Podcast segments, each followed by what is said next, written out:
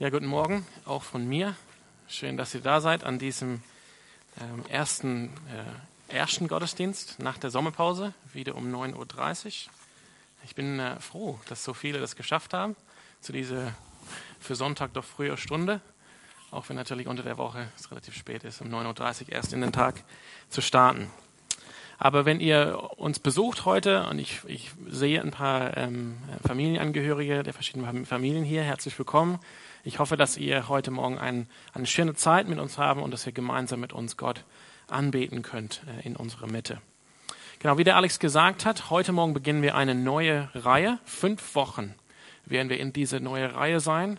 Und das heißt Glauben in der Tat. Das heißt, wir machen eine Pause vom Lukas-Evangelium.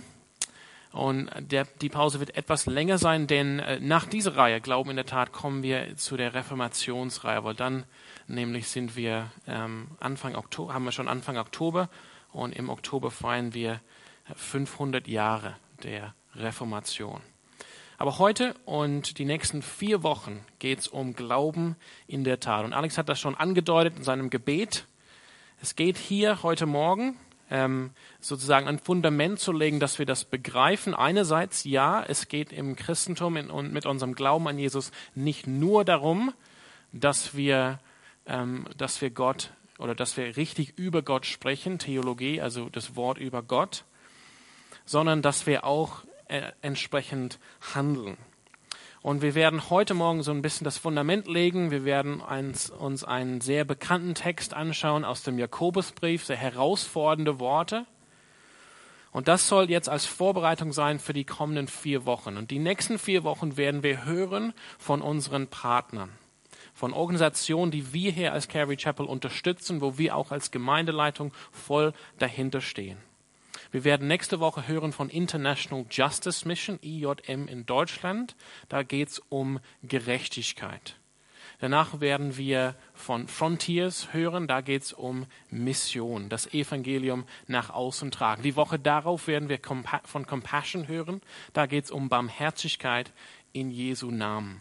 Und die Woche darauf werden wir über die verfolgte Kirche sprechen, dass wir Solidarität haben mit unseren Geschwistern, die verfolgt werden aufgrund ihres Glaubens, aufgrund ihres Bekenntnisses an Jesus Christus. Und wir wollen das bewusst am Anfang sagen, bei all diesen vier Themen sind wir berufen als Christen. Wir sind berufen, dass unser Glaube an Jesus auch in Taten umgesetzt wird. Da finde ich schön, dass ich da anknüpfen kann an letzten Sonntag, wo der Frank Frank, sorry, aus äh, Kandertal hier war, um uns über Berufung ähm, über Berufung zu sprechen. Wir sind berufen, diese, diese Anliegen sind unsere Anliegen als Christen, die betreffen unseren, unser gelebtes Glauben. Das heißt, nächste Woche Gerechtigkeit. Gerechtigkeit ist Gottes Sache. Ja? Wenn wir jetzt sprechen, dass das Königreich Gottes kommen soll, dann gibt es wenige äh, sichtbare Weisen, um das zu tun, als dass wir als Christen uns für Gerechtigkeit in dieser Welt einsetzen, denn wir glauben an den gerechten Richter, Gott selbst. Danach geht es um Mission. Warum sitzen wir überhaupt hier in diesem Saal? Das Christentum ist nicht in Freiburg gestartet, ist nicht in Bad Kotzingen oder Emmendingen entstanden, sondern jemand hat diese gute Botschaft irgendwann hierher getragen. Mission ist fundamental für unseren christlichen Glauben. Und wir wollen uns das bewusst vor Augen führen und schauen, wo Gott heute in dieser Welt vielleicht besonders durch seinen Geist äh, am Wirken ist, um, ähm, um das Evangelium kundzutun in aller Leute, die am Rande der Gesellschaft waren, in, in, in, in sozialer Not. Jesus ist bekannt dafür, glaube ich, dass er Zeit mit solchen Menschen verbracht hat. Dass er bereit war, durch die, durch die Kraft, die er in sich hatte als Sohn Gottes, Barmherzigkeit zu zeigen, indem er Leiden gelindert hat, indem er geheilt hat. Das ist auch unser Auftrag, Barmherzigkeit zu zeigen im Namen Jesu. Und wir werden von Compassion hören in drei Wochen. Und dann in, in, der, in der letzten Woche Solidarität. Wir haben so, äh, so oft gehört dieses Jahr, dass wir eine Gemeinde sind, eine, eine, eine Familie und ein, ein wesentlicher Text, dass wir das verstehen, was wir als Gemeinde sind, als, als Kirchengemeinde oder als Familie, kommt ähm, aus Paulus ersten Brief an die Korinther, wo er das auch schreibt.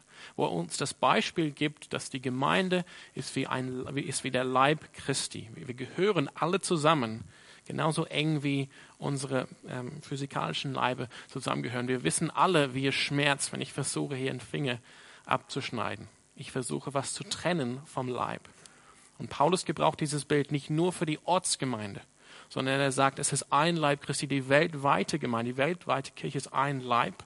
Und wenn ein Teil leidet, dann leidet die, der ganze Körper. Und das wollen wir wirklich hören, uns bewusst vor Augen führen und erfahren in vier Wochen.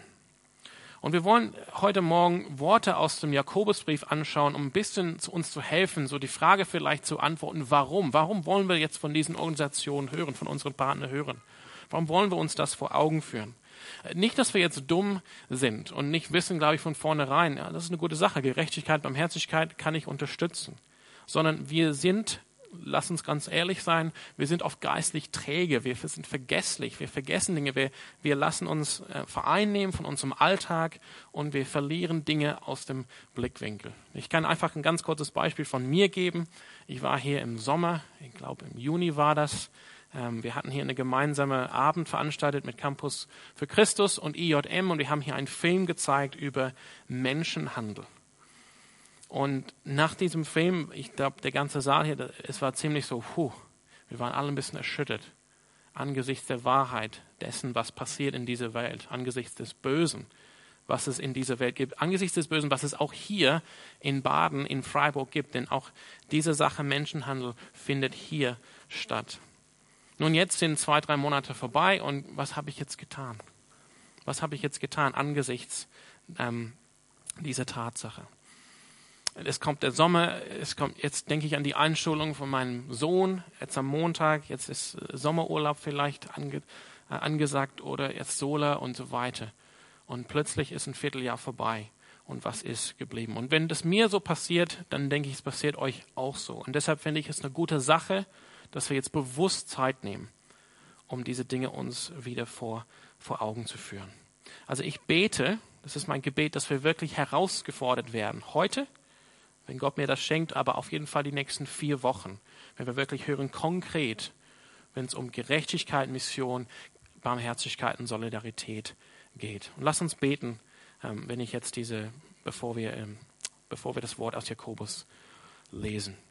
Herr, Du siehst unsere Herzen heute Morgen, du siehst auch unser Leben. Ich bete, dass du zu uns sprichst heute Morgen. Du siehst auch, wie müde wir sind oder wie träge wir sind oder wie wir, wie wir einfach zu kämpfen haben mit dem Alltag.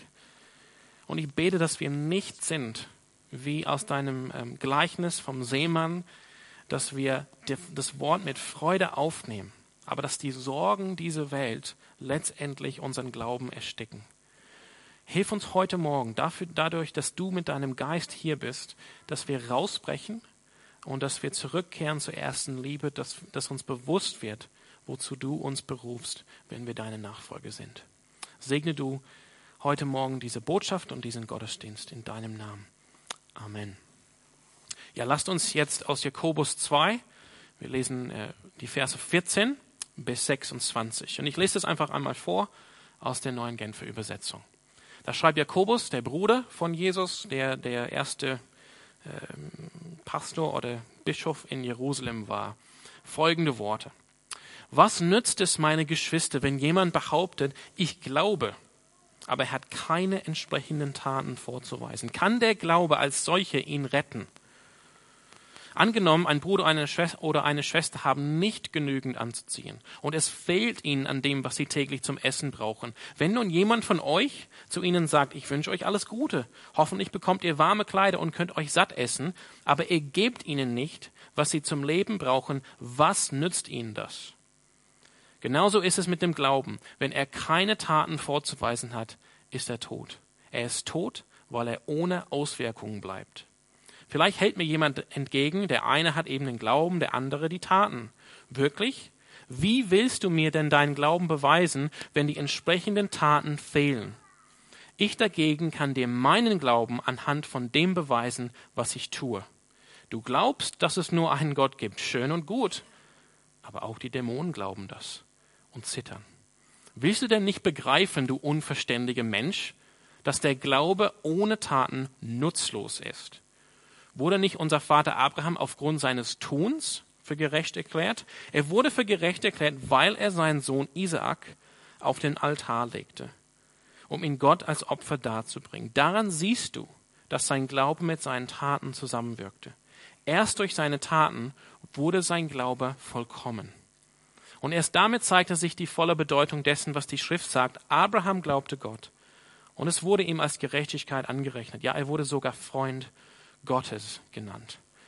Ihr seht also, dass der Glaube allein nicht genügt. Ein Mensch wird nur dann von Gott für gerecht erklärt, wenn sein Glaube auch Taten hervorbringt. War es bei der Prostituierten Rahab nicht ebenso? Auch sie wurde aufgrund ihrer Taten für gerecht erklärt. Denn sie nahm die israelitischen Boten, ich kenne das aus der Geschichte von Josua, gastfreundlich bei sich auf und half ihnen, auf einem geheimen Weg aus der Stadt Jericho zu fliehen. Genauso nämlich wie der Körper ohne den Geist ein toter Körper ist, ist auch der Glaube ohne Taten ein toter Glaube. Ja, das ist das herausfordernde Wort von Jakobus, der auch mit seinem Leben für seinen Glauben bezahlt hat und der auch das nicht gescheut hat, hier zu sagen, ich zeige meinen Glauben anhand von dem, was ich tue.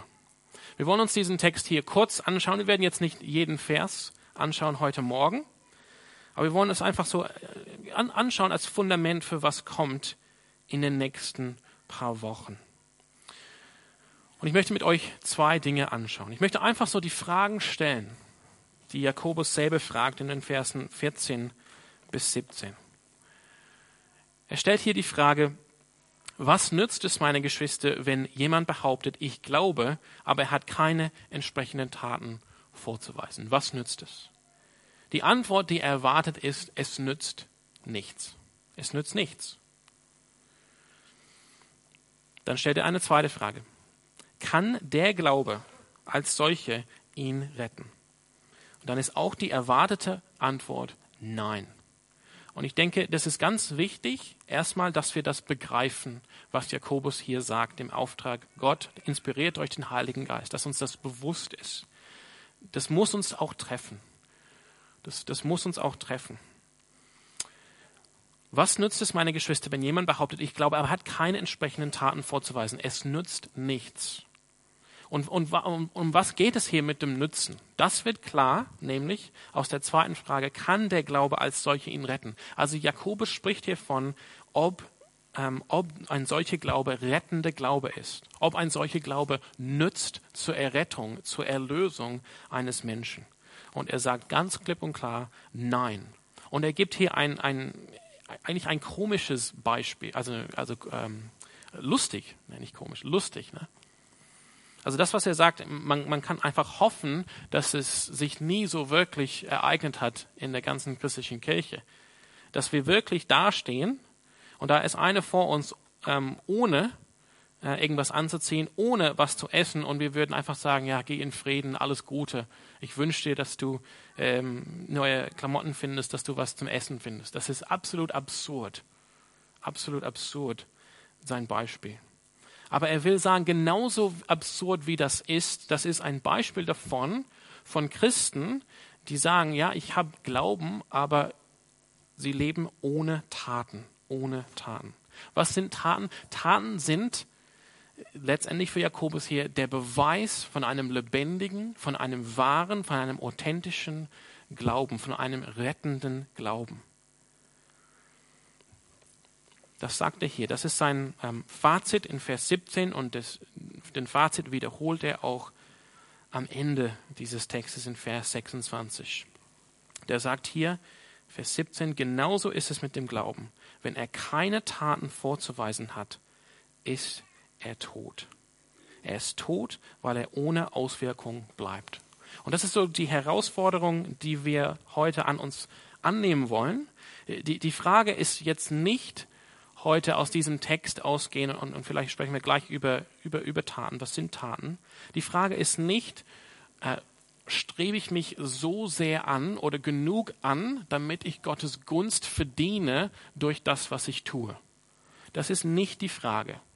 Das ist nicht die Frage, die Jakobus stellt, sondern die Frage, oder, oder was Jakobus hier ein Anliegen ist, ist, dass wir schauen, ist mein Glaube echt? Ist mein Glaube lebendig? Wie sehe ich, ob mein Glaube echt ist? Wie sehe ich, ob mein Glaube lebendig ist? Jakobus spricht für sich äh, in, im, im zweiten Teil von Vers 18. Ich kann dir meinen Glauben anhand von dem beweisen, was ich tue. Damit will er nicht sagen, ich bin so, ich bin so oberfromm, ich zeige, ich zeige euch gerne alles, was ich so toll tue. Nein, das ist nicht sein Anliegen. Jakobus war sehr, ein sehr demütiger, sehr demütiger Mensch. Sondern was er hiermit sagen will, ist, so erkennen wir, so erkennt jemand, so erkennst du, ob dein Glaube echt ist, ob dein Glaube wirkliche, äh, wirklich wahren, ähm, wahre Glaube ist authentische Glaube, rettende Glaube, wahre Nachfolge ist Jesus Christus gegenüber. Du erkennst es an dem, wie dein Leben aussieht, sprich, was tust du als Christ, was tust du als Nachfolger Jesu. Das ist, ist äh, Jakobus Punkt hier. Ich, sagt er, 18b, ich kann dir meinen Glauben anhand von dem beweisen, was ich tue. Und dann gibt er hier eine Warnung eine Warnung gegen solche, und das ist, wie ich jetzt beurteile, nicht unbedingt ähm, der Punkt, an dem wir als Gemeinde wären. Äh, er sagt hier, du glaubst, dass es nur einen Gott gibt, schön und gut, aber auch die Dämonen glauben das und sitten. Also es gibt hier zwei sozusagen Kategorien von Menschen, wo Jakobus als Hirte, als Pastor sie ernsthaft warnen will. Und die eine Gruppe spricht hier an in Vers 19. Und das ist die Gruppe, die paukt sehr stark auf Orthodoxie, auf die richtige Lehre, auf gesunde Lehre. Und hier ist bei uns keine Häresie und keine Ketzerei und keine falsche Lehre. Und wir tolerieren keine falschen Propheten. Und es ist buchstäblich richtig. Nicht, dass Orthodoxie und, und richtige Glaube unwichtig wäre, aber er sagt, nur, nur das Glaubensbekenntnis sozusagen aufzusagen und, das, und daher ein richtiges Bekenntnis zu geben, Schön und gut, sagt er. Aber auch die Dämonen glauben das. Auch, also diese Glaube ist leer, ist nutzlos, ist tot, wenn er nicht von Taten, wenn, wenn, wenn Taten nicht folgen, wenn Taten nicht als Auswirkung kommen. Eine andere Gruppe wird auch hier angesprochen. Menschen, die denken, ja, Jesus hat mich errettet ich muss jetzt nichts mehr tun. Gott liebt mich genauso wie ich bin, seine Gnade genügt. Alles richtige Sätze. Gott liebt uns und seine Gnade genügt.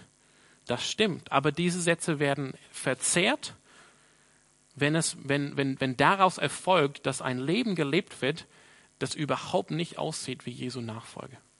Das heißt eigentlich, dann bin ich eigentlich kein Nachfolger Jesu. Ich bin kein Christ, ich gehöre nicht zu ihm. Auch hier ist die Warnung. Und ich denke, das mit dieser Gruppe kann ich mich eher identifizieren. Und ich vermute, dass wenn du heute Morgen da bist und herausgefordert bist, dass es dir ähnlich geht. Denn in gewisser Weise ist das eine Sache, mit denen wir alle umgehen. Weil wir uns so leicht vereinnehmen lassen von dem Alltag. Wir lassen uns so leicht vereinnehmen von der, ähm, ja, von dem, von dieser Welt, was uns diese Welt verspricht, dass wir vergessen, was es heißt, als wahre Nachfolge Jesu zu leben. Und dann wollen wir uns ähm, äh, ähm, Ausreden geben, indem wir sagen, ach, aber es ist okay, Gott liebt mich so, wie ich bin. Gott gibt mir Gnade sowieso. Gott gibt uns Gnade und Gott ist ein barmherziger Gott. Das wollen wir auch erfahren in drei Wochen, wenn es um Barmherzigkeit geht. Gott ist uns gnädig. Aber, aber Jakobus Warnung ist, wir sollen uns nicht vortäuschen, dass wir zu Jesus Christus gehören, dass wir rettende Glauben haben, wenn unser Leben nicht danach aussieht. Also wie gesagt, es geht hier nicht darum, die, die Frage zu stellen, strebe ich das hart genug an, dass ich Gunst von Gott verdiene durch das, was ich tue, sondern schaue ich meinen Glauben an und sehe da in meinem Leben, sehe ich den Beweis dafür, dass mein Glaube echt ist, dass mein Glaube wahr ist, dass mein Glaube authentisch ist, weil ich sehe, wie der Geist Gottes in meinem Leben wirkt. Ich sehe Frucht des Heiligen Geistes. Ich sehe, dass ich in dem Weinstock bleibe, dass ich nah bei Jesus bin. Das ist die Frage, die wir uns stellen wollen. Und wir wollen uns diese Frage stellen, denn wir werden herausgefordert in den nächsten Wochen. Wie ernst meinen wir das mit, mit dem, wozu Gott uns berufen hat in Christus Jesus? Wir sind nämlich, ich möchte euch zwei Stellen vorlesen. Eine aus ähm, dem Epheserbrief 2.10 und dann eine aus dem Titusbrief. Da schreibt Paulus, denn was wir als Christen sind, ist Gottes Werk, Epheser 2.10. Er hat uns durch Jesus Christus dazu geschaffen, das zu tun, was gut und richtig ist. Gott hat alles, was wir tun sollten, vorbereitet. An uns ist es nun, das Vorbereitete auszuführen. Also es geht nicht darum, dass wir uns anstrengen, Gunst zu erlangen, sondern dass wir entsprechend unserem Glauben leben. Und wie wir hier sehen, wir sind dazu geschaffen, Dinge für Gott zu tun, gute Werke, wie es heißt, für Gott zu tun. Und die sind für uns vorbereitet. Es gilt nun, dass wir darin wandeln. Und im Titusbrief, auch im Kapitel 2, schreibt Paulus Folgendes. Sorry, ich bin im ersten, zweiten Timotheus noch.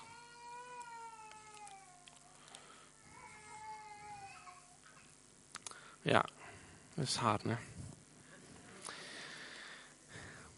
Da schreibt Paulus über Jesus Christus, er ist es ja, der sich selbst für uns hingegeben hat, hingegeben hat, um uns von einem Leben der Auflehnung gegen Gottes Ordnung loszukaufen und von aller Schuld zu reinigen und uns auf diese Weise zu seinem Volk zu machen, zu einem Volk, das ihm allein gehört und das sich voll Eifer bemüht, Gutes zu tun.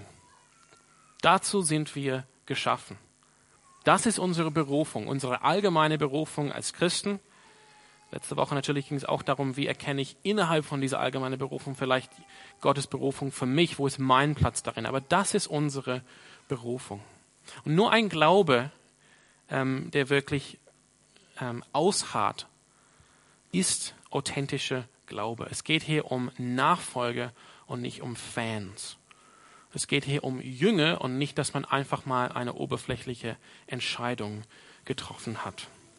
Denn wir werden herausgefordert, wirklich zur wahren Nachfolge in den kommenden Wochen. Also wie, was machen wir jetzt mit dieser Wahrheit, mit dieser Lehre aus Jakobus? Ich habe ich hab ein bisschen überlegt, ich finde es manchmal schwierig, weil auf der einen Seite, das ist ein relativ klares Wort, was Jakobus hier spricht. Und ich gehe auch davon aus, voll Glauben, dass der Heilige Geist jetzt schon am Wirken ist. Das ist das lebendige Wort Gottes. Es schneidet durch bis zum Herzen, dass Gott euch jetzt schon herausfordert. Ich weiß, also das, das meine ich jetzt nicht hart, auch ich brauche ich immer wieder diese Zurechtweisung, diese Ermahnung, diese Erinnerung.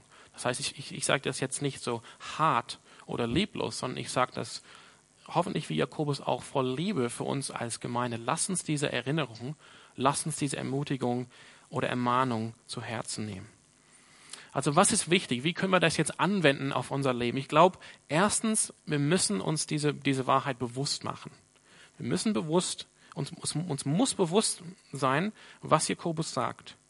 Wenn, wenn, wenn der Glaube keine Taten vorzuweisen hat, ist er tot. Er ist tot, Vers 17, weil er ohne Auswirkungen bleibt. Und, und das muss durchsickern in uns. Es, muss, es ist erstmal eine ein, ein Auseinandersetzung gedanklich, ich will nicht sagen intellektuell, einfach gedanklich mit dieser Wahrheit.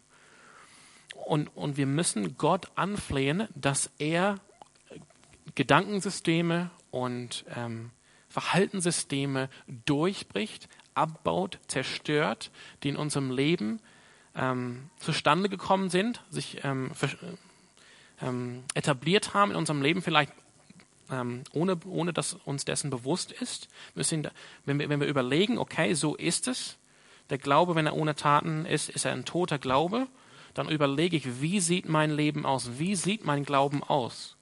Vielleicht muss man erstmal das Neue Testament seit langer Zeit wieder aufschlagen und schauen, was Jesus sagt.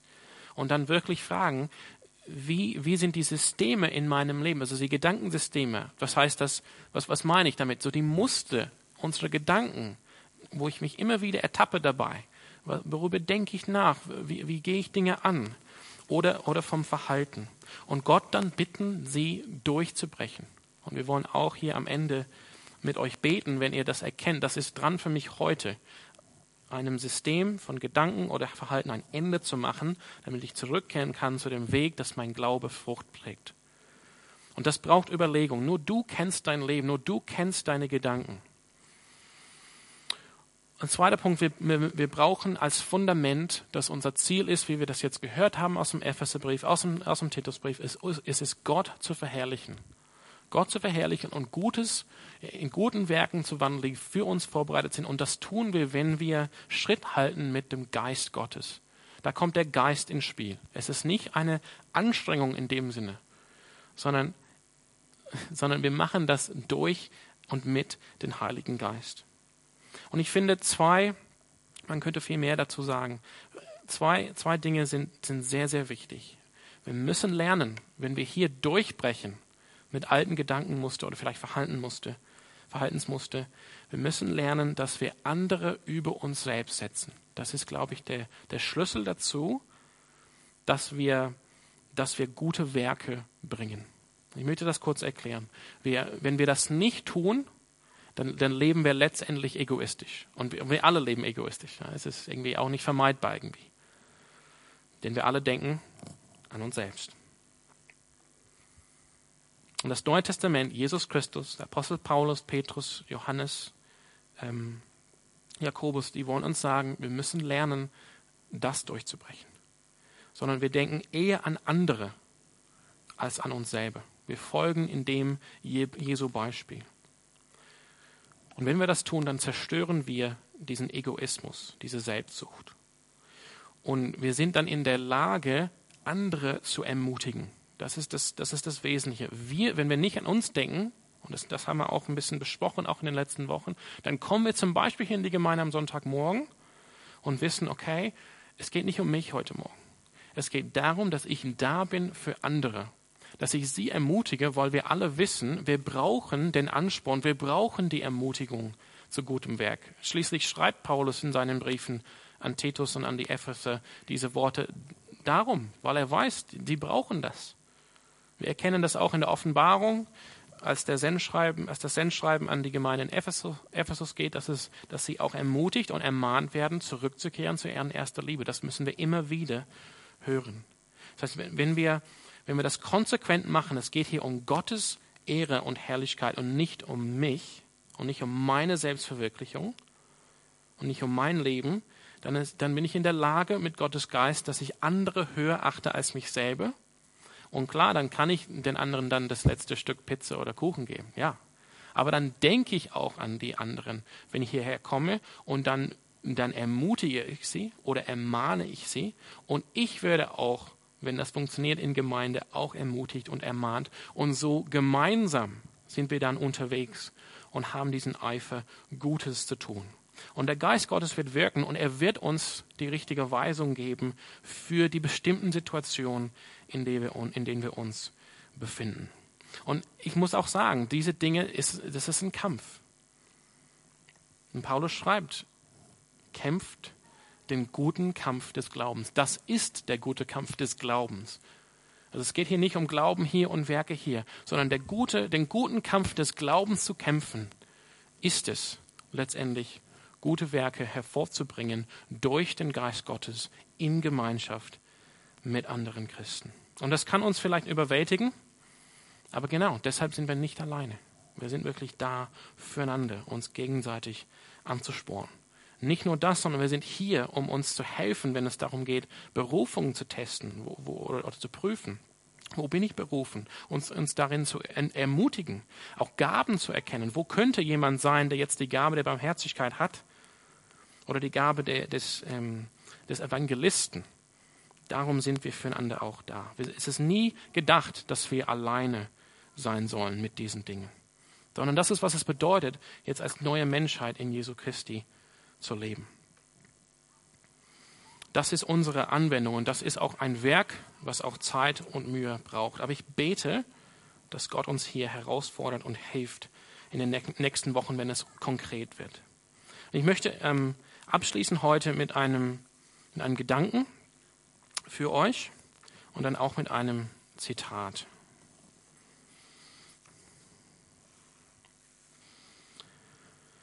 Ja, also ich bete oder, oder der Gedanke ist wirklich, sind wir offen dafür in den nächsten Wochen, wenn wir hören über Gerechtigkeit, Mission, Barmherzigkeit und Solidarität? Sind wir bereit, vielleicht von Gott zu hören, dass er uns beruft, konkret zu diesen Dingen? Wir haben heute Morgen etwas allgemeiner gesprochen über, äh, ja, dass wir, dass wir uns selbst prüfen, dass wir schauen, ist mein Glaube echt? Und was ist ein echter Glaube? Ein echter Glaube ist ein Glaube, der Taten hervorbringt.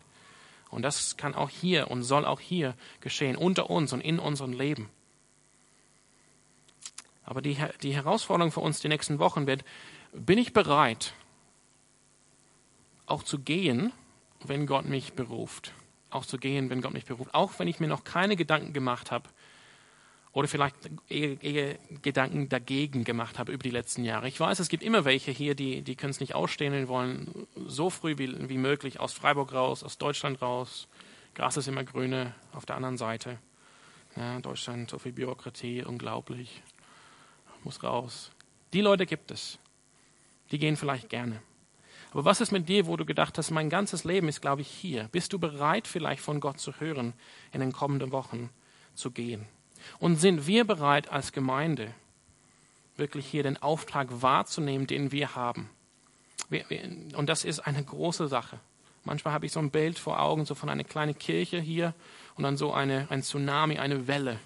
Und wir sind ausgesetzt gegenüber dieser Welle und, und, und sollten bestehen. So, so kann manchmal die, die, die, die Situation aussehen. Aber wir sind gemeint. Nicht, nicht der Staat, nicht irgendwelche Programme, wo wir jetzt in, in, in Wahl wir sind jetzt in der Wahlzeit, ne? nicht letztendlich der Staat oder irgendwelche Programme oder Ausgaben ähm, sind letztendlich in der Lage, die Menschen zu verenden, sondern nur das Evangelium von Jesus Christus. Wir haben die Botschaft von der neuen Menschheit. Menschen, die erneuert werden in Jesus Christus, die jetzt mehr und mehr das Ebenbild Gottes widerspiegeln, die jetzt vergeben sind, ihre Sünden sind weggewaschen und sie sind befähigt durch Gottes Geist, diese Welt zu verenden und das Königreich Gottes hier zu bringen. Sind wir bereit als Gemeinde, das auch zu tun? Ich gebe euch hier, und ich schließe mit diesem Zitat von Spurgeon. Spurgeon war ein Prediger, ähm, Baptistenprediger in London im frühen 19. Jahrhundert. Und er spricht hier ähm, an Menschen in seiner Gemeinde. Er, er sagt, ich wollte, also ich würde gerne, bisschen alt die Übersetzung. Ich wollte unsere Gemeinde eiferten dem Pastor Harms in Hermannsburg nach. Hermannsburg in Norddeutschland. Pastor Ludwig Harms. Jedes Glied seiner Gemeinde hatte sich in Wahrheit Gott geweiht. Der Bauer gab von den Früchten seines Feldes, der Arbeiter von dem Ertrag seiner Arbeit. Eine schenkte ein großes Haus für die Missionszöglinge, also in die Schule. Pastor Harm sammelte Geld für ein Schiff, das er für die Reise nach Afrika ausrüstete. Dann schickte er Missionare eine Anzahl Leute aus der Gemeinde, damit sie unter den Afrikanern kleine christliche Gemeindewe Gemeinwesen gründeten. Wann, werden, wann wird unsere Gemeinde ebenso selbstverleugnen und Unternehmen sein? Seht euch die Herrnhuter an, wie da jede zum Missionar wird und wie viel sie darum leisten. Wir wollen ihren Geist in uns aufnehmen. Ist es ein rechter Geist, dann muss es auch für uns recht sein, ihn zu haben. Wir dürfen nicht bloß sagen, diese Herrenhute sind doch prächtige Leute, sondern wir müssen auch selbst solch prächtige Leute werden. Jesus hat für die Brüdergemeinde, also die Herrenhute, nicht mehr getan als für uns. Sie ist nicht zu größeren Opfern verpflichtet als wir. Warum bleiben wir so zurück? Wenn wir von den heldenhaften Männern lesen, die für Jesus alles dahingaben, so sollen wir sie nicht nur bewundern, sondern auch nachahmen. Wer will sie jetzt nachahmen? Also zur Sache. Sind keine unter uns, die sich dem Herrn weihen wollen? Vorwärts ist heute unsere Losung. Sind keine tapferen Herzen unter euch, die den Vortrag bilden wollen? Betet alle, dass während dieser Pfingstzeit der Geist sagen möge, sonnet mir Barnabas und Saulus aus für das Werk. Vorwärts in Gottes Namen, vorwärts. So sprach Spurgeon. Und das ist auch mein Gebet. Gewisserweise sind wir noch in Pfingsten, ne? Advent ist noch nicht wiedergekommen. Dass der Geist auch aus unserer Mitte Menschen aussondert für den Dienst.